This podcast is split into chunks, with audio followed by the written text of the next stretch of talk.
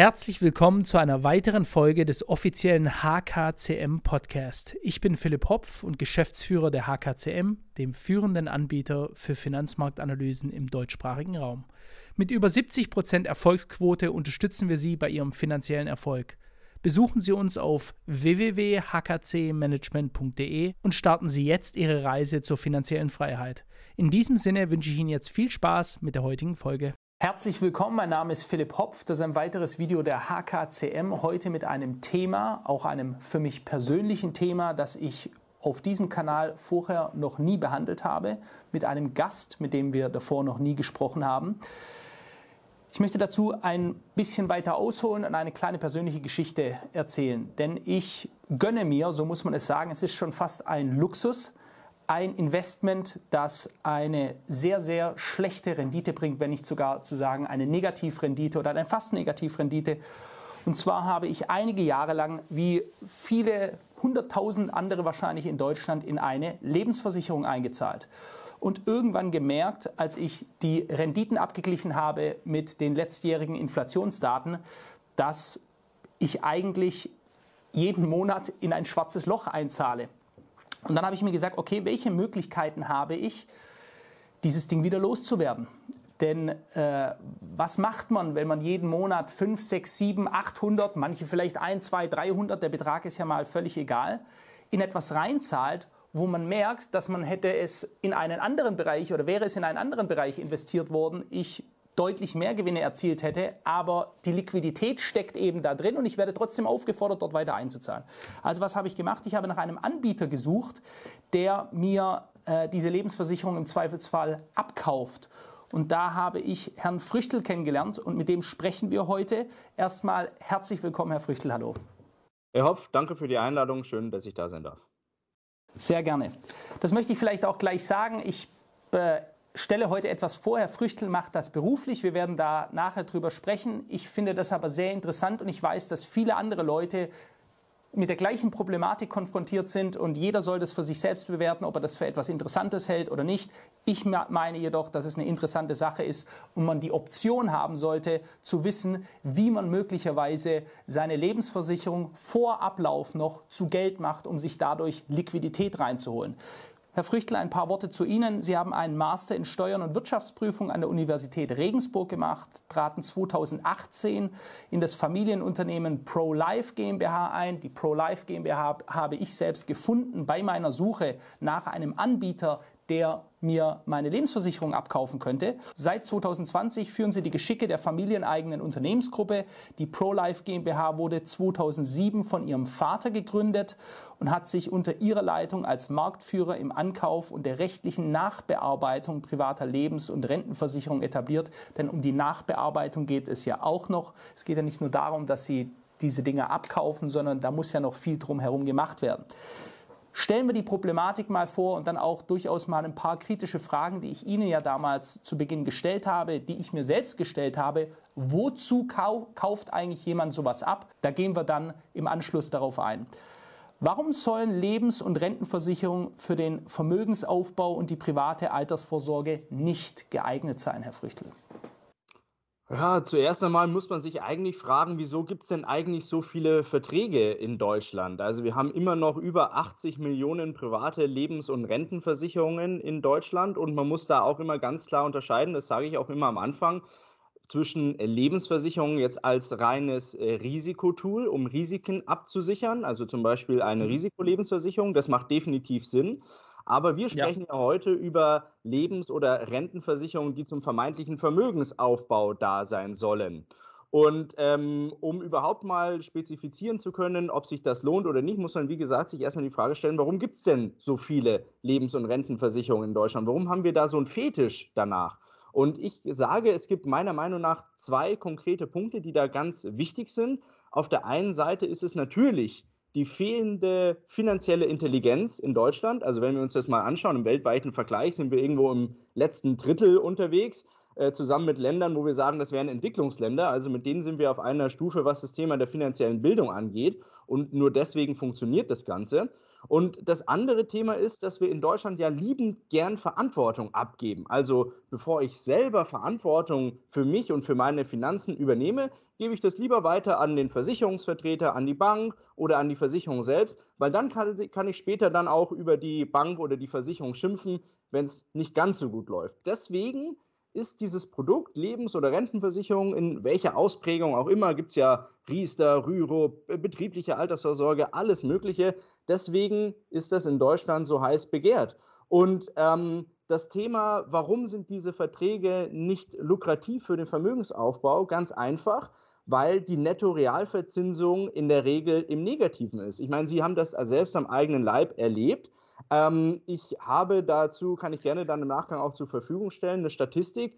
Ähm, da betrachtet man klassische Lebensversicherungen seit dem Jahr 1975 und die Netto-Realverzinsung war in der Regel in über 80 Prozent der Zeit im Negativen gelegen. Das heißt, man hat Rückwärtssparen betrieben, weil die Renditen in diesen Versicherungspolicen so unfassbar schlecht sind, dass sie in der Regel von der Inflation, allein von der offiziellen Inflation, und wir alle wissen, was die offizielle Inflation zählt, ähm, aufgefressen wird. Deswegen kann man wirklich ganz klar behaupten, zum Vermögensaufbau nicht geeignet.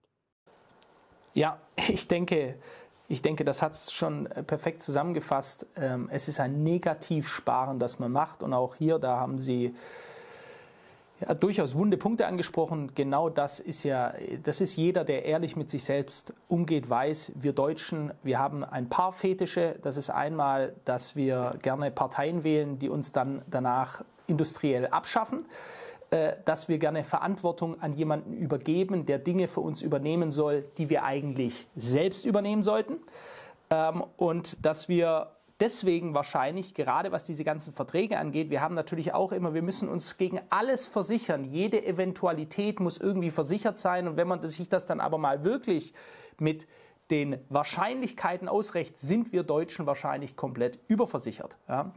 Ähm, vielleicht mal vier Hauptgründe, die Sie nennen können, warum Sie sagen, dass das eigentlich das schlechteste Investment überhaupt ist, so eine Lebensversicherung. Okay, vier Stück, da muss ich durchzählen. Also, ähm, äh, das das Wichtigste ist das, was ich jetzt auch gerade eben schon gesagt habe, das Thema Inflation. Also, diese Mhm. Kaufkraftentwertung, die wir einfach haben, wenn wir in ein Geldversprechen investieren. Und jetzt sprechen wir heute über das Geldversprechen Lebensversicherung, aber grundsätzlich haben wir Deutschen ja 7,5 Billionen Euro in Sichteinlagen investiert. Davon dann wiederum 2,3 Billionen Euro an Lebensversicherer anvertraut und diese 7,5 Billionen respektive 2,3 Billionen sind ja schutzlos der Kaufkraftentwertung ausgesetzt. Und ich meine, mhm. da erzähle ich ja niemandem ähm, was Neues, wenn wir uns anschauen, in den letzten drei Jahren habe ich ungefähr 20 Prozent meiner Kaufkraft verloren, offiziell. Inoffiziell sind wir wahrscheinlich eher bei 30 Prozent. Und ja. ähm, jedes Investment in Anführungszeichen in Geldversprechen ähm, kann diese Kaufkraftentwertung nie und nimmer kompensieren.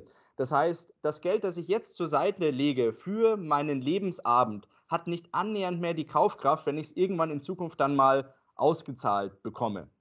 Die Rendite in diesen Verträgen ist auch noch äh, immens schlecht. Ähm, da komme ich dann auch gleich nochmal drauf zu sprechen, ähm, wenn wir auf den zweiten Punkt gehen, und zwar auf das Thema der Kostenquote.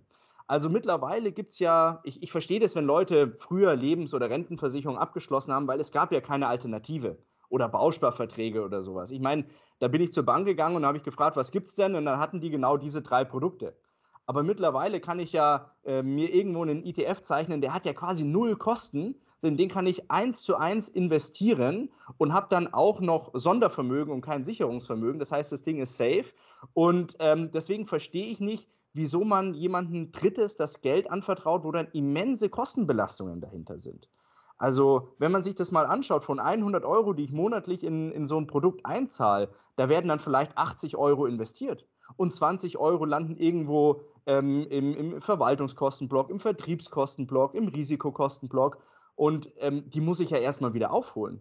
Und ähm, das ist eben das, das, das zweite immense große Problem. Und da ist es ja auch immer so, die Leute, ich spreche ja viel mit Leuten, die sagen dann, ah, ich habe in den 90er Jahren mal was abgeschlossen, 4% Garantieverzinsung, super Sache, das ist das Filetstück der deutschen Lebensversicherer. Ja, ähm, 4% auf was, frage ich dann immer. Und das ist immer so mein Appell, einfach mal durchrechnen, 4% auf was? Und jeder, der so ein 4%er noch irgendwo liegen hat und den durchrechnet, wird merken, er wird nicht annähernd auf 2% Nettorendite kommen. So, und wenn ich dann noch die vorhin angesprochene Inflation mit berücksichtige, dann ist das tatsächlich Rückwärtssparen. Also das ist der zweite Punkt. Ähm, dritter Punkt, der immer prekärer wird, staatliche Eingriffsmöglichkeiten. Ähm, das sind mittlerweile auch keine Möglichkeiten mehr, sondern tatsächlich Fakten. Also die Versicherungslobby hat zusammen mit der, ähm, mit der Bundesregierung in den vergangenen Jahren und Jahrzehnten ähm, vermeintliche Verbraucherschutzrichtlinien rausgebracht, also unter dem Deckmantel des Verbraucherschutzes. Lieber Versicherungsnehmer, wir müssen dich vor den bösen Banken und den großen kapitalistischen Versicherungen schützen, wurden also Regelungen ähm, umgesetzt, die meiner Meinung nach, ähm, äh, sorry für den Ausdruck, aber die Bewaffnungen gegen den Versicherungsnehmer sind. Nichts anderes ist das. Also mit dem Paragraphen 314 Versicherungsaufsichtsgesetz empfehle ich jedem einfach mal zu lesen und dann äh, sich die Frage zu stellen, ob man noch in solchen ähm, Versicherungsversprechen äh, investiert sein möchte. Risikobegrenzungsgesetz, wir alle waren mit einer aufkommenden zweiten Corona-Welle irgendwie abgelenkt worden und dann wurde in einer affenartigen Geschwindigkeit durch Bundestag und Bundesrat das Risikobegrenzungsgesetz durchgejagt. Ähm, und da appelliere ich einfach an jeden Zuhörer, egal ob er eine Lebensversicherung hat oder nicht, da wachsam zu sein, gerade auch zum Beispiel, wenn WM ist oder EM oder sowas. Da werden dann ganz häufig Gesetze durchgejagt, die uns viel Geld kosten. Dritter Punkt. Ähm, vierter Punkt, die Versicherungsgesellschaften haben immens fehlinvestiert in den letzten Jahren, auch aufgrund von falschen Anreizen des Staates. Weil der Staat hat den Versicherungsgesellschaften vorgegeben, dass rund 80 Prozent des Deckungskapitals, also des Kapitals der Kunden, in sogenannte mündelsichere Anlagen investiert werden müssen. Und mündelsichere Anlagen sind Anleihen. So, und jetzt haben die Versicherungsgesellschaften natürlich geguckt, was sind denn die sichersten Anleihen, Unternehmensanleihen. Naja, sehen wir ja gerade mit der Signa Holding, sind manchmal nicht ganz so, ähm, nicht ganz so lukrativ und nicht ganz so sicher. Also hat man sich auf Staatsanleihen fokussiert. So, Staatsanleihen süd- und osteuropäischer Länder, weil da gab es in der Vergangenheit noch ein bisschen Zinsen drauf. Jetzt haben wir die Situation, dass immens schnell die, der Leitzins angehoben worden ist in einer sehr kompakten Zeit. Das hat natürlich dafür äh, gesorgt, dass die intrinsischen Werte der Anleihen immens abgestürzt sind. Und die Versicherungsgesellschaften haben einen Vorteil. Sie dürfen nach IFRS bilanzieren, also nach dem internationalen Bilanzierungsstandard und müssen nicht nach HGB, also nicht nach dem deutschen HGB bilanzieren. Und das hat den Vorteil, dass sie die stillen Lasten, die sie jetzt in den Anleihen hat, die Milliardenbeträge verursacht haben, Milliarden Defizitbeträge, dass sie die nicht ausweisen müssen. Würden die deutschen Versicherer nach HGB bilanzieren müssten, müssen, dann wären alle schon insolvent. Weil die stillen Lasten, die in diesen Anleihen ja vorhanden sind und die jetzt in den letzten Monaten entstanden sind, die sind immens groß. Und das sind meiner Meinung nach ja, die vier wichtigsten Punkte, die man wissen muss. Sehr gut argumentiert, muss ich sagen. Jetzt ist aber die kritische Frage, die ich damals, wo wir uns kennengelernt haben, in unserem Gespräch, das möchte ich vielleicht auch gleich vorab sagen, ich habe mir das abkaufen lassen, denn äh, der Mann kann sehr gut argumentieren, aber die Frage, die ich gestellt habe, ist, und ich sage das mal nach schwäbischer Mundart, wenn das so ein Drecks, äh, Drecksinvestment ist, ja, und das scheint es ja wohl zu sein, es ist schlechter als ein Drecksinvestment, weil das steht ja dafür, dass es ein schlechtes ist. Das ist ja im Negativbereich, es ist ja nicht mal ein Investment, weil ich kriege ja gar nichts raus am Ende des Tages. Warum kaufen Sie es dann bitte ab? Okay, ja, gute Frage. Ähm, das kommt natürlich immer wieder, weil es heißt, na, Herr Früchtler, auf der einen Seite sagen Sie hier, äh, das macht alles keinen Sinn, auf der Klar. anderen Seite wollen Sie die Dinge abkaufen. Das ist ja ein bisschen so wie Wasser predigen und Wein trinken. Ähm, ich vergleiche uns da immer so ein bisschen, wir machen das jetzt auch schon ein paar Tage seit 2007, ähm, wie, mit einem, wie mit einem Schrottplatz. Der kauft auch kaputte Autos an, nicht um die selber zu fahren, sondern um die zu verwerten und das Maximale da noch rauszuholen. Und so ist es im Endeffekt bei uns auch, wenn man das darauf transportieren möchte. Wir kaufen diese Policen natürlich nicht ab, um die selbst im Bestand zu halten. Also das wäre Selbstmord, ähm, weil wir selber darum wissen, dass die Performance immer weiter nach unten geht und Auszahlungen einfach auch nicht getätigt werden, sondern unser Job ist es, die Versicherungspolicen von unseren Mandanten im ersten Moment abzukaufen, damit wir die komplette Handhabe über diese Verträge haben, damit wir handhaben können und damit wir, und das muss man mittlerweile wirklich so betonen, den Kunden schnell aus dem Feuer holen können.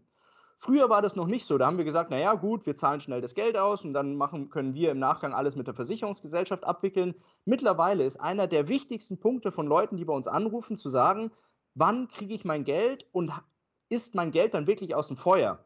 Weil alle die Argumente, die wir vorhin gehört haben, führen natürlich dazu, dass jeder Tag, in dem man weiter in diesen Investments investiert bleibt, Geld verliert. Und deswegen ist unsere Aufgabe abkaufen und dann im Nachgang auch diese Policen ordnungsgemäß auflösen. Kommen wir vielleicht noch später nochmal drauf. Aber was wir nicht machen, und das ist ganz, ganz wichtig, wir behalten diese Dinger nicht im Bestand, weil das wäre finanzieller Selbstmord. Mhm. Also es gibt logischerweise dann aber eine, es muss ja immer als Mittler und Vermittler irgendwo eine Arbitrage drin geben, die Ihnen dann nachher zu nutzen ist, dass der Kunde, in dem Falle war ich das, sein Geld kriegt, dadurch Liquidität schafft, aber Sie genauso noch einen Teil daraus holen.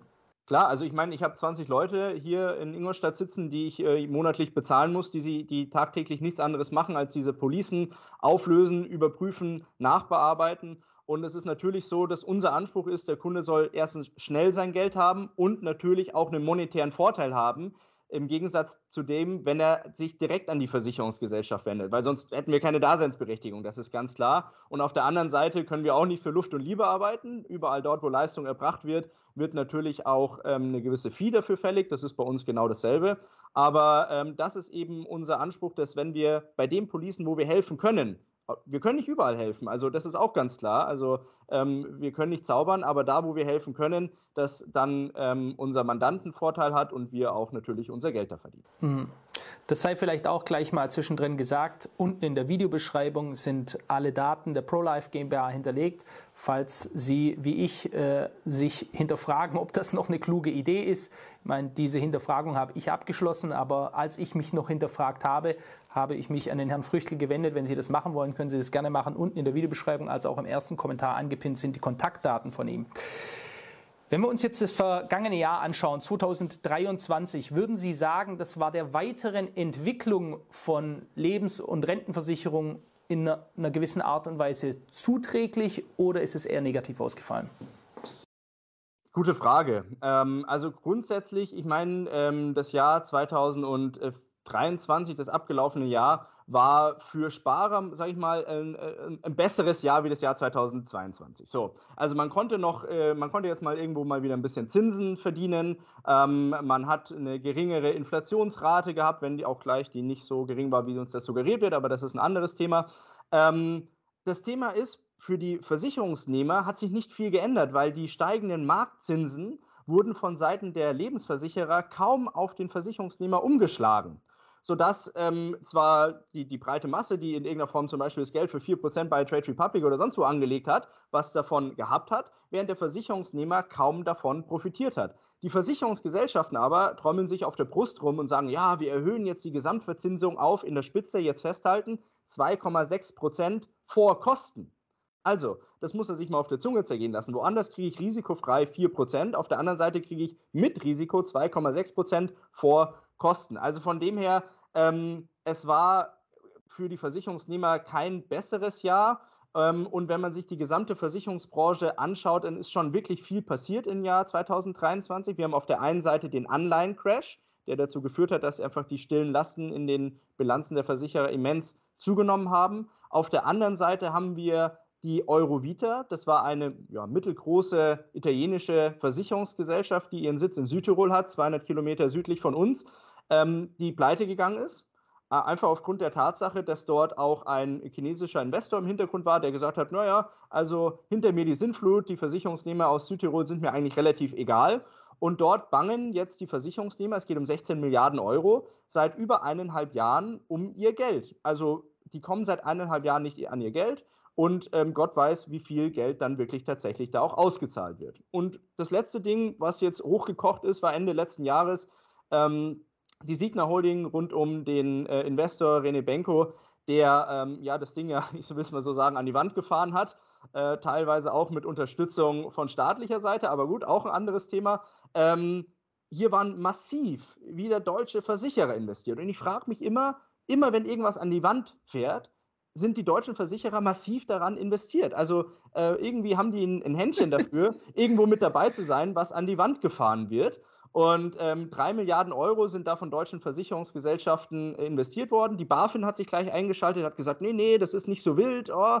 Aber mittlerweile ist sie da auch schon zurückgerudert und hat gesagt, naja, wir müssen uns jetzt, jetzt doch nochmal anschauen. Und sie sehen bei einigen Versicherungsgesellschaften das Investment doch als kritisch an. Also unterm Strich, ähm, viele Gelder sind verloren gegangen viele ähm, Versicherungsnehmer werden davon gar nicht Wind bekommen haben, weil eben das Thema ist, so eine Rückkaufswertmitteilung, die kriegt man ja einmal im Jahr, die kommt in der Regel vorgelocht und die kommt nicht ungewollt vorgelocht. Die kommt deswegen vorgelocht, damit man die einfach nur noch abheften muss. Und die meisten Leute, das ist auch unsere Erfahrung, schauen sich das einfach nicht an. Und wenn die Leute sich das anschauen würden, dann wären sie ähm, eher gestern wie heute aus diesen Dingern draußen. Mhm. Jetzt möchte ich der Fairness halber sagen, äh, dass äh, die Signa Holding unter René Benko aktuell gerade das Inventar zwangsversteigert wird. Man kann sich also einen Fußabtreter holen oder sogar, ich meine, für mehrere tausend Euro wird geboten auf die Klobürste von René Benko. Ich bin sicher, da werden die Schuldner deutlich jubeln können bald, was da für gigantische Summen rauskommen. Ähm, Werfen wir vielleicht noch einen kurzen Blick auf die Einschätzung auf dieses Jahr. Wir stehen jetzt am Anfang des Jahres 2024. Sehen Sie ein höheres Risiko? Lohnt es sich noch? Ich weiß, es ist jetzt natürlich in eine gewisse Richtung diese Frage. Sie sind da auch befangen, das muss man auch sagen. Ja, und, ja. Ne, ist so. Aber sehen Sie ein höheres Risiko, das aktuell noch weiterzuführen in 2024? Ähm, ja, muss ich ganz klar sagen. Und ähm, weil, wie Sie auch gesagt haben, natürlich bin ich befangen und das muss man natürlich ganz offen so kommunizieren. Und ich sage auch ganz offen, ähm, all diejenigen, die jetzt noch so eine Lebens- oder Rentenversicherung haben und jetzt sagen, boah, ich müsste eigentlich aus dem Ding aussteigen, anschauen, das ist das Wichtige. Und dann aber auch sich selbst eingestehen, wenn ich da zum Beispiel einen Risikoanteil drin habe den ich nicht anderweitig abgedeckt bekomme, zum Beispiel eine Berufsunfähigkeit oder so, dann muss ich halt einfach in den sauren Apfel beißen und das Ding beibehalten. Also ich distanziere mich auch mhm. davon, äh, ganz klar zu sagen, alle Dinger platt machen. Nee, man muss sich das im Detail anschauen. Aber um auf Ihre Frage nochmal einzugehen, wie wird es 2024? Also ähm, ich habe jetzt eine steile These, die ich jetzt einfach mal mit Ihnen teile und dann schauen wir in einem Jahr, ob die wahr geworden ist oder nicht. Aber wir sehen ja ganz klar, dass der Staat händeringend nach Geld sucht und das nicht erst seit yep. jetzt hier der Haushaltskrise, schon seit äh, Jahrzehnten. Ähm, und das Thema wird durch normale Steuereinnahmen, die wir jetzt aktuell haben, obwohl wir jetzt über äh, das höchste Steuereinkommen ever in Deutschland haben mittlerweile, werden ja. wir das nicht gelöst bekommen. Und die Börse vor acht oder Wirtschaft vor acht, ich weiß gar nicht, wie die Sendung heißt, hat meine steile These vor ein paar Wochen aufgenommen. Und zwar haben die gesagt, naja, der Staat allein wird das nicht regeln können, aber eine Gruppe in der Bevölkerung wird das regeln können und das sind die Sparer. Am Anfang des Gesprächs habe ich gesagt, wir haben 7,5 Billionen Euro in Sichteinlagen investiert. So, jetzt mal angenommen, jetzt kommt meine steile These. Morgen stellt der Herr Scholz sich hin und sagt, naja, wir brauchen eine Sonderabgabe, eine, ein Solidaritäts, eine zweite Solidaritätsabgabe oder sonst irgendwas. Wir müssen ein Prozent der Sichteinlagen der Deutschen einziehen. So, wegen 1% wird kein Mensch auf die Straße gehen, weil wenn sie 80.000 Euro auf dem Konto liegen haben, dann sind es halt morgen nur noch ähm, 72.200. Äh, so, dann fehlen ihnen halt äh, 79.200, äh, da fehlen ihnen halt 800 Euro. Ähm, aber deswegen werden sie nicht auf die Straße gehen. Aber wenn man sich überlegt, 7,5 Billionen Euro, 1% davon, so, damit lässt sich schon wieder eine ganz große Lücke stopfen ähm, mit 75 Milliarden Euro für die, nächste, für die nächsten Jahre. Und ich gebe Ihnen Brief und Siegel darauf, dass irgendwie sowas kommen wird, dass auf das Vermögen der Deutschen zugegriffen wird. Und einmal drauf zugegriffen, ist dann natürlich der Bann gebrochen. Da kann man immer mal wieder so mit 1% drauf, drauf zugreifen. Und Absolut. Das, ist, das ist auch meine Meinung. Noch ganz zum Schluss. Es wird auch ganz häufig darüber gesprochen, dass ähm, äh, äh, das, das, Sanierungs- und Abwicklungsgesetz ist allen ein Begriff. Äh, Immobilienenteignung, Enteignung von, von Gold, ähm, physischem Gold daheim. Bevor das alles kommt, bevor Sachwerte enteignet werden, werden Sichteinlagen enteignet, weil da ist die Möglichkeit der Enteignung natürlich viel einfacher. Ich drücke auf einen Knopf und ein Prozent des Vermögens ist weg. Ich muss nicht schauen, wer ist im Grundbuch, ich muss nicht da irgendwelche Prozesse anstoßen oder sonst irgendwas. Und wie gesagt, das ist meine steile These, das ist meine Meinung. Jeder, der sich dieser ähm, Verantwortung oder dieser, dieser Gefahr, sage ich jetzt mal, nicht aussetzen möchte, der sollte darüber nachdenken, wo er sein Geld geparkt hat und ähm, im Zweifel dann ja in irgendeiner Form aktiv werden.